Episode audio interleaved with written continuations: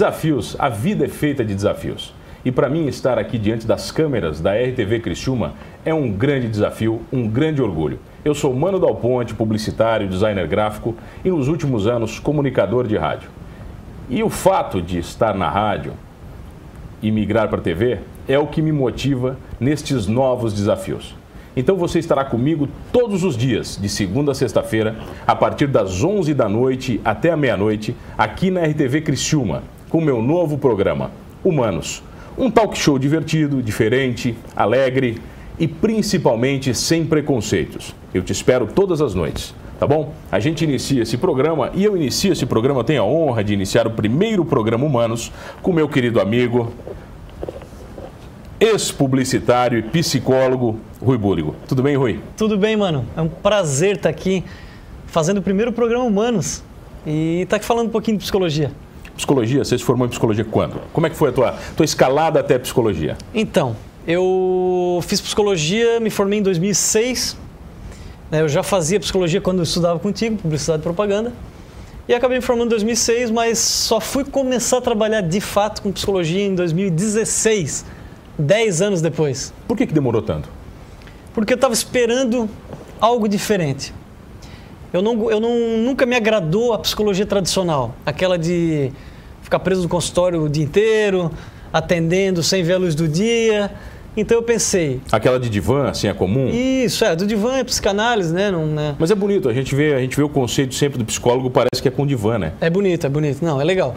E nada contra também, tá? É uma preferência minha. Mas assim, eu gostaria de fazer algo diferente que na época da faculdade eu não sabia o que, que era. Mas eu sabia que um dia ia aparecer esse negócio. Até que apareceu daí o empreendedorismo digital, onde eu con- consegui unir o útil ao agradável. Tá, mas como é que você une empreendedorismo digital com psicologia? Então, Não empreendedorismo... parece um negócio muito distante?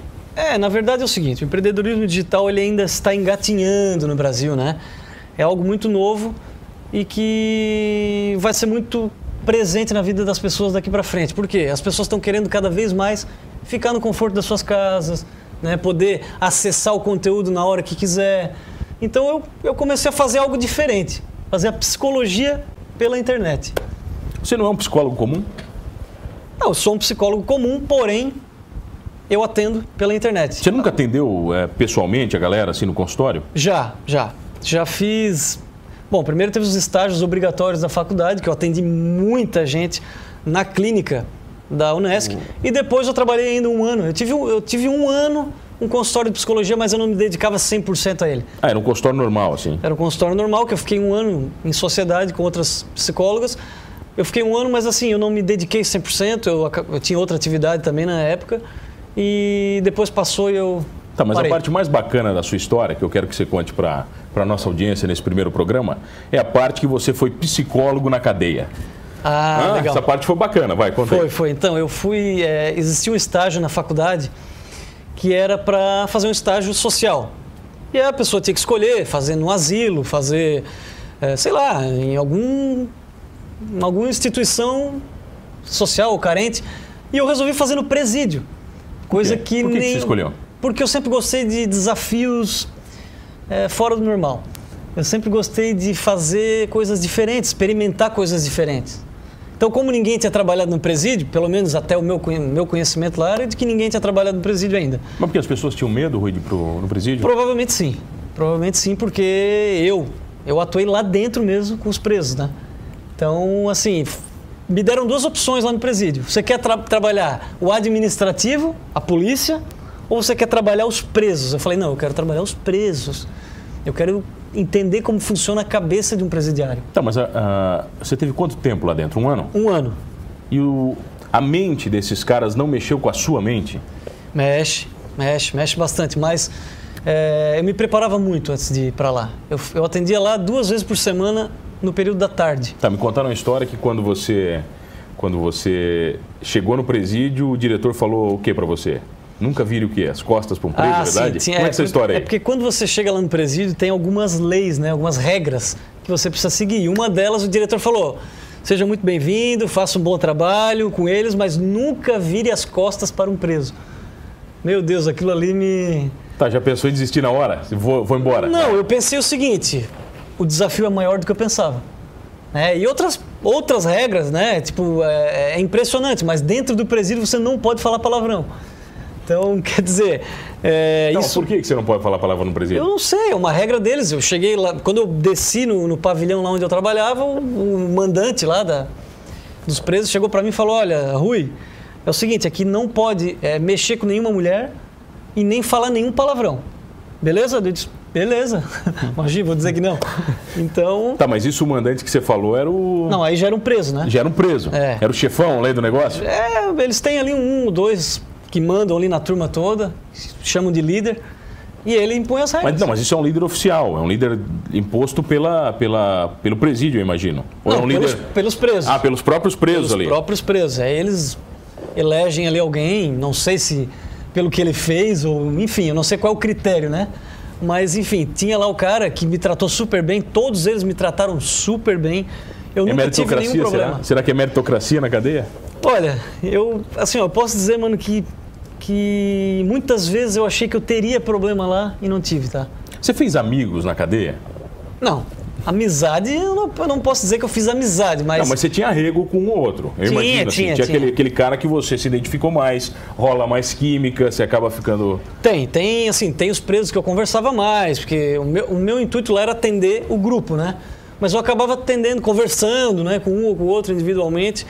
E tinha aqueles que, não vou dizer preferência, mas aqueles que eram mais interessados né, no mundo mental, na psicologia, e eu poder realmente ajudar ele. Aí esse eu dava uma atenção maior, porque esses que eu dava uma atenção maior, eu via que ele realmente ele queria melhorar de vida, ele queria sair dessa vida, né? Então aí eu dava uma atenção especial. Mas, o Rui, eu se- eu sempre tive uma dúvida particular eu acho que a nossa audiência também tem. É, um preso, ele tem consciência de que fez alguma coisa errada? A maioria não. Pelo menos a maioria que eu conversava lá, eles nunca fizeram nada. É, eles sempre foram injustiçados. Mas, Então- mas mesmo aqueles que eu imagino que muitos confessaram para você que, que fizeram coisas ruins. Sim. Né? Esses, esses que confessaram que fizeram coisas ruins, até porque ruim e bom é um outro ponto de vista, né? A gente podia discutir a tarde inteira o que é ruim e bom, né? O que é certo e errado. É, de repente o que é ruim pra ti não é pra mim, né? Mas, por exemplo, dentro do nosso parâmetro social, né, em viver em sociedade, eles Certo. cometeram um crime, fizeram alguma coisa errada. Esses que cometeram crimes, confessaram para você que cometeram crimes, é, eles entendiam que isso era errado? Eles confessaram que, que cometeram o crime, mas porém eles jogavam sempre a culpa na vítima. Que eles foram forçados a fazer aquilo ali. Eu não tive nenhum que falou que, ah, eu, sei lá, eu fiz mesmo porque tinha que fazer. Não. Eles sempre transferem a culpa para outro. É a falta de responsabilidade. Na psicologia a gente chama de falta de Mas autorresponsabilidade. isso é muito comum em preso? Isso é comum nas pessoas, não só em empresa. Todo mundo tem um pouco disso, Rui?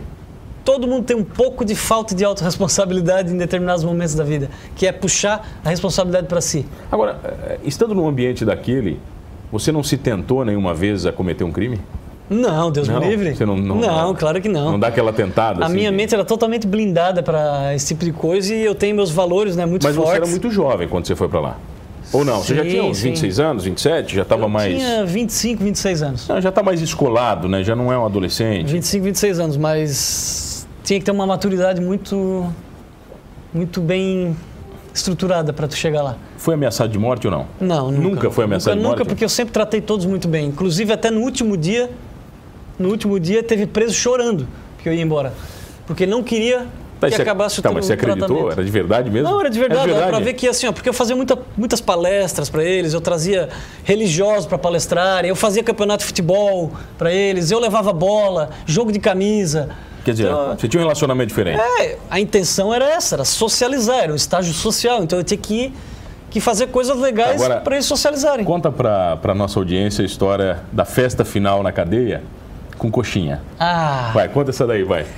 Então, lá dentro do presídio tem algumas atividades profissionais, né? Que eles exercem para diminuir a pena, esse tipo de coisa.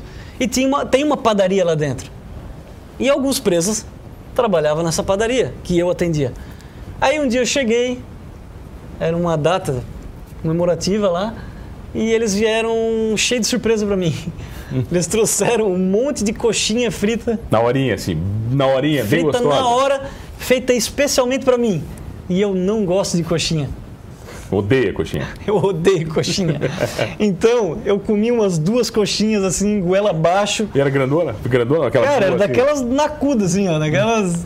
parecia uma. Cara, e aí, enfim, e não foi só isso, mano. O pior não foi só a coxinha. O pior foi ele pegar a caneca dele lá dentro do, do- do- da, da cela dele pra botar suco de laranja pra eu tomar.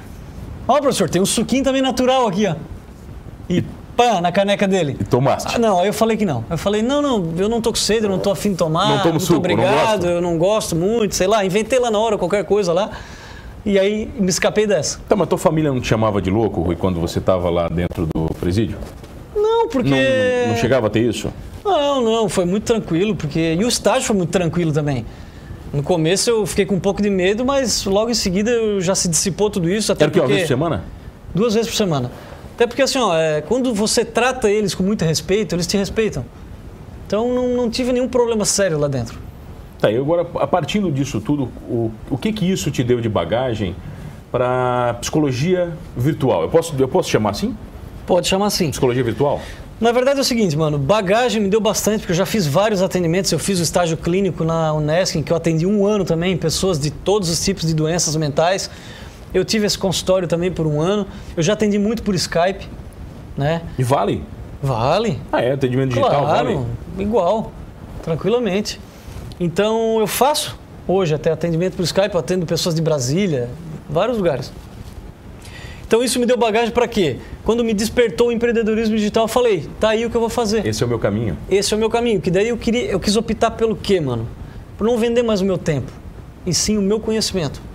Porque quando a gente vende o tempo, a gente fica sem tempo para nada. Então se eu ficar preso num consultório o dia inteiro, eu não vou ter tempo para nada. Então eu não queria isso para mim. Até porque tu me conhece, eu sou um cara muito ativo, não gosto de ficar preso dentro do mesmo local. Então eu falei, não, eu preciso vender o meu conhecimento. Como? Através de treinamentos online. Então eu faço treinamentos direcionados para alguma área, alguma patologia, alguma enfim, algum problema que a pessoa tenha, e eu anuncio isso como uma empresa normal, funciona como uma empresa. Eu tenho uma empresa digital que eu anuncio e vou vendendo. É Tá, isso Rui, que mas acontece. mesmo, a gente está em 2019, né? mesmo nessa evolução que a gente vive, as pessoas não consideram ainda alguma coisa digital como algo mais com, com mais preconceito, elas não enxergam assim? Que parece que não funciona tanto, o presencial ainda... Mano, aqui no sul sim. Se tu for para São Paulo, Minas Gerais, lá eles estão com a cabeça super aberta. O pessoal está totalmente introduzido no digital, sabe? E aqui está engatinhando muito ainda. As pessoas não entendem, elas me perguntam na rua, tá, Rui, eu vejo você postando vídeo todos os dias no Instagram, mas como é que tu ganha dinheiro? Né? As pessoas têm essa dúvida porque não têm o conhecimento. É um bando de metido. Não, é, as pessoas pô. são metidas mesmo, né? Eu fico meio puto com isso, né? Sabe? Eu não gosto muito assim de, de que se metam muito na. É porque tu tem um certo limite de invasão, né? Quando invade esse limite, eu me sinto um pouco mas desconfortável. isso não é, não, é, não é um pouco padrão do mundo digital? O mundo digital, ele meio que não quebra as barreiras desses limites? Quebra, quebra, quebra. O mundo digital quebra, só que aqui as pessoas ainda estão precisando entender um pouco mais ainda. Tá certo, faz o seguinte, olha só, daqui a pouquinho a gente volta aqui na RTV Criciúma com ele, meu psicólogo e grande amigo Rui Burgo, meu psicólogo virtual aqui no programa Humanos. Voltamos aqui na RTV Criciúma com o programa Humanos. E você que ligou a TV agora, não sabe o que está acontecendo? Vou explicar. Eu sou Mano Dal Ponte e você fica comigo todos os dias agora na programação da RTV a partir das 11 da noite. Eu trago duas entrevistas sempre inéditas e exclusivas aqui do programa para você. E hoje eu tenho o prazer de receber aqui comigo o meu amigo psicólogo, psicólogo virtual, Rui Exato. Búrigo. Exatamente, psicólogo virtual. Tá, essa história não é picaretagem? Não, de maneira nenhuma. O trabalho é muito sério e como eu estava falando no, no bloco anterior, eu atuo com, eu vendo meu conhecimento na internet, na verdade, né? Eu transmito o meu conhecimento através das redes sociais e dos meus treinamentos. Mas o Rui, não é fácil você conseguir monetizar conhecimento. Não é fácil. Como é que realmente. você faz isso? Como é que você aprendeu? Porque no começo, eu tenho certeza que no começo isso não foi tão fácil. É, então, o ano de 2016 e 2017 eu fiquei só estudando o empreendedorismo digital. Porque a psicologia já está em mim, eu já sei. Então eu estava estudando como executar esse meu plano de entrar no mundo virtual. Então eu fiquei um ano só estudando isso, fazendo cursos mais cursos e aprendi. Aprendi o caminho da roça que a gente chama, né? Então, o empreendedorismo digital ele tem alguns macetes, alguns caminhos que precisa seguir, como por exemplo, é, criar autoridade. Você precisa criar uma certa autoridade na internet. Então a gente, não, eu não vou dizer que é fácil, mas a gente cria uma autoridade muito forte na internet. Porque pessoas de outros lugares do Brasil começam a te seguir, se tornam teus fãs. Mas a autoridade vem da onde? Da rotina? Não, autoridade. Da insistência? Não, a autoridade vem do conteúdo bom que tu entrega. Não adianta você colocar, por exemplo, mil vídeos na internet. Não. Se não forem bons, é melhor você colocar um bom. Exatamente. A internet, por incrível que pareça, ela não aceita qualquer coisa, tá? Então, assim, se tu pode publicar mil vídeos ruins, tu não vai ter autoridade. É, outra coisa que não conta tanto no mundo digital é tem gente que se preocupa muito com a beleza do negócio, fazer tudo bonitinho. O povo que está na internet se preocupa com o conteúdo. Então não interessa cenário, câmera, eles não dão muita bola para isso? Não dão muita bola para isso, tá? Claro, se quiser fazer bonito, melhor, né? Vai, ficar, mais um bacana, negócio mais vai ficar apresentável, mais, mais profissional. Tá. Mas o que interessa é o conteúdo. Se você tiver um celular e um tijolo para encostar o celular e gravar, tá valendo. Né? Então, tu tem que alimentar suas redes sociais com muito conhecimento e conhecimento bom.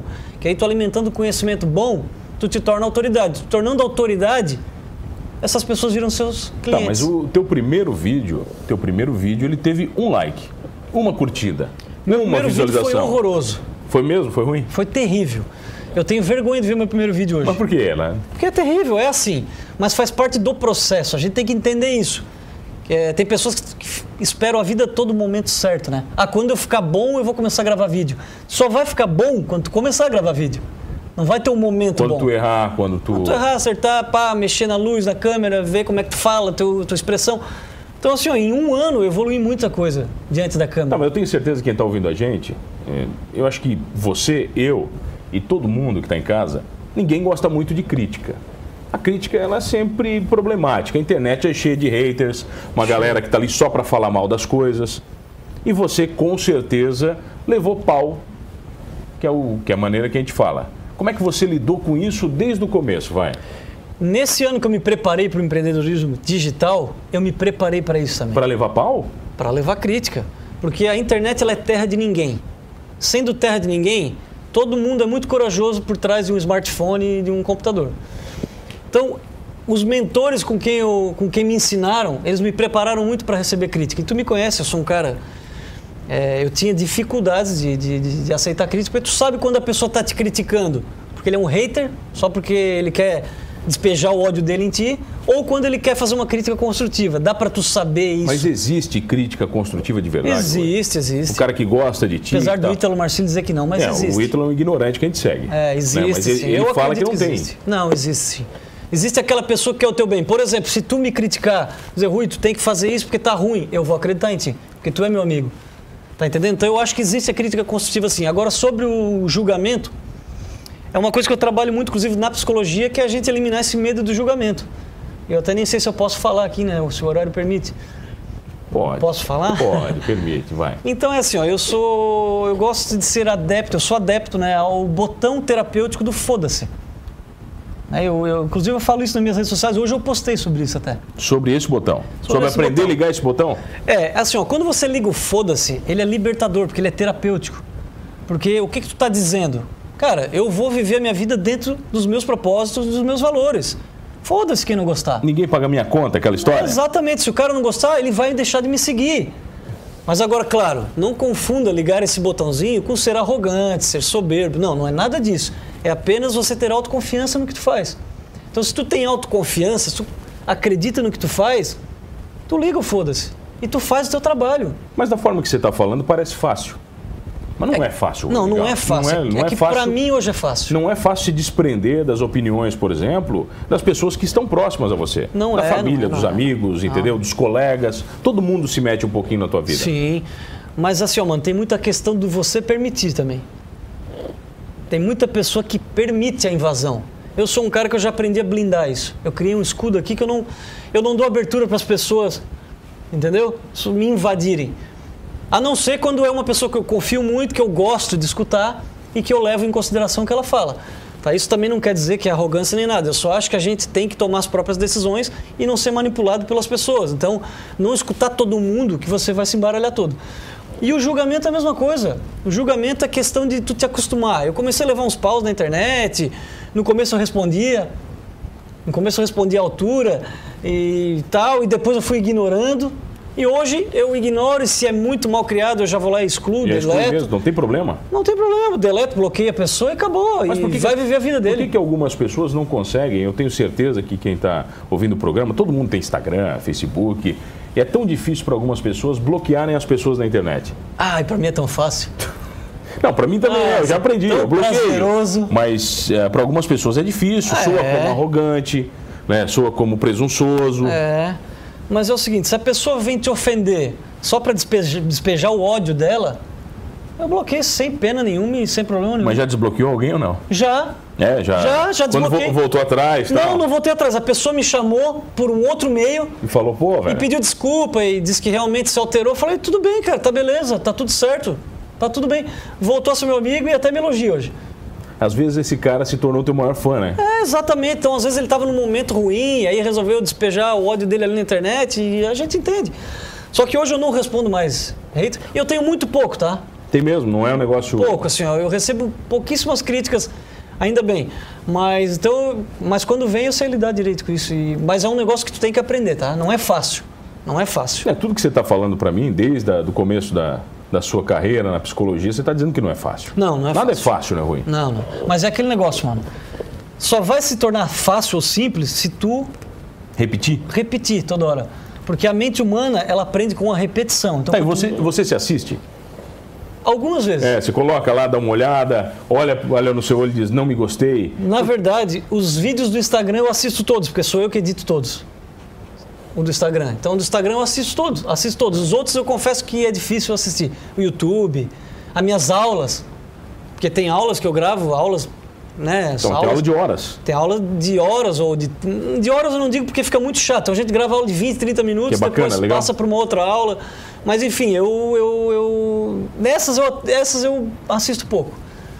Tá, e nessas aulas, o que, que, você, o que, que você fala?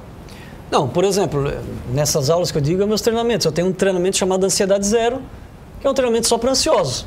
Tá, Então- para todo mundo, então, É, vai. então, eu anuncio, é. 99% das pessoas, vai, vão assistir. Mas tem gente que não admite, né? Então, tem gente que não admite. Para os que admitem e querem se tratar, o Ansiedade Zero, eu acabo daí fazendo divulgação dele pela internet, Tá, mas- de Brasil. Antes de você falar do treinamento, como é que eu sei que eu sou ansioso?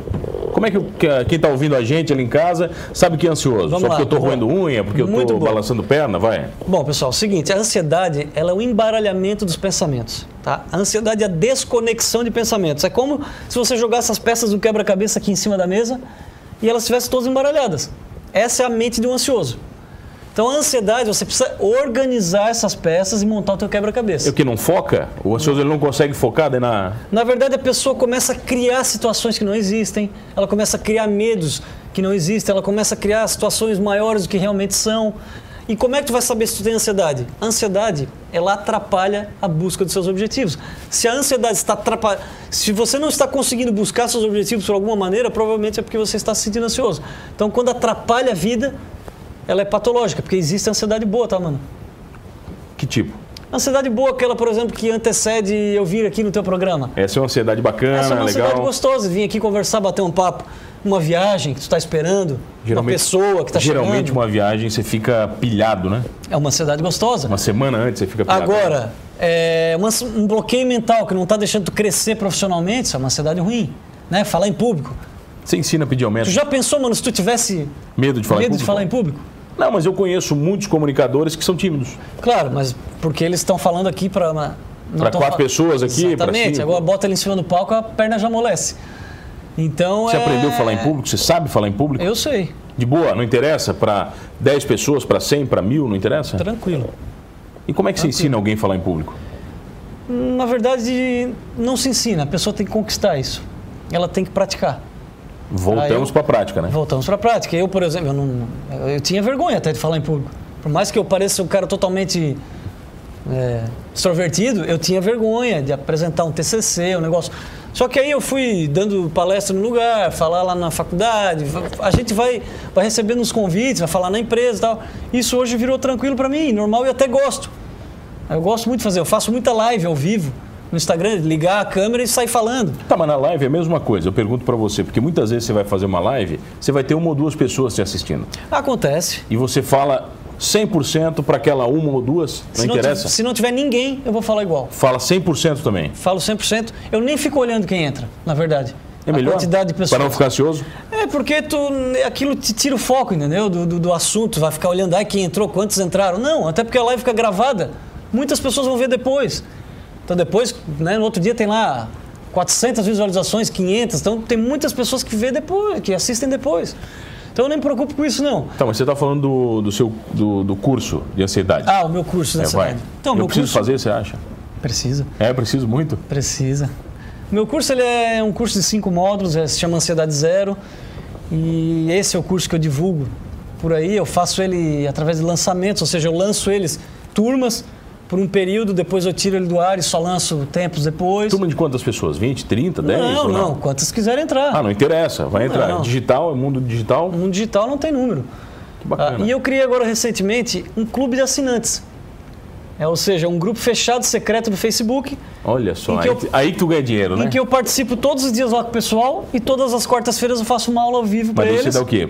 Material exclusivo, imagino? Material exclusivo, uma área de membros própria para eles, com login e senha. E eu cobro um valor irrisório lá para dar condições para as pessoas entrarem. Então faz o seguinte, divulga, deixa para a galera que está vendo o nosso programa, qual é o teu Instagram? Vai o pelo Instagram? Instagram é arroba ruiburigoo. Tem duas letras O no final, pode me seguir lá.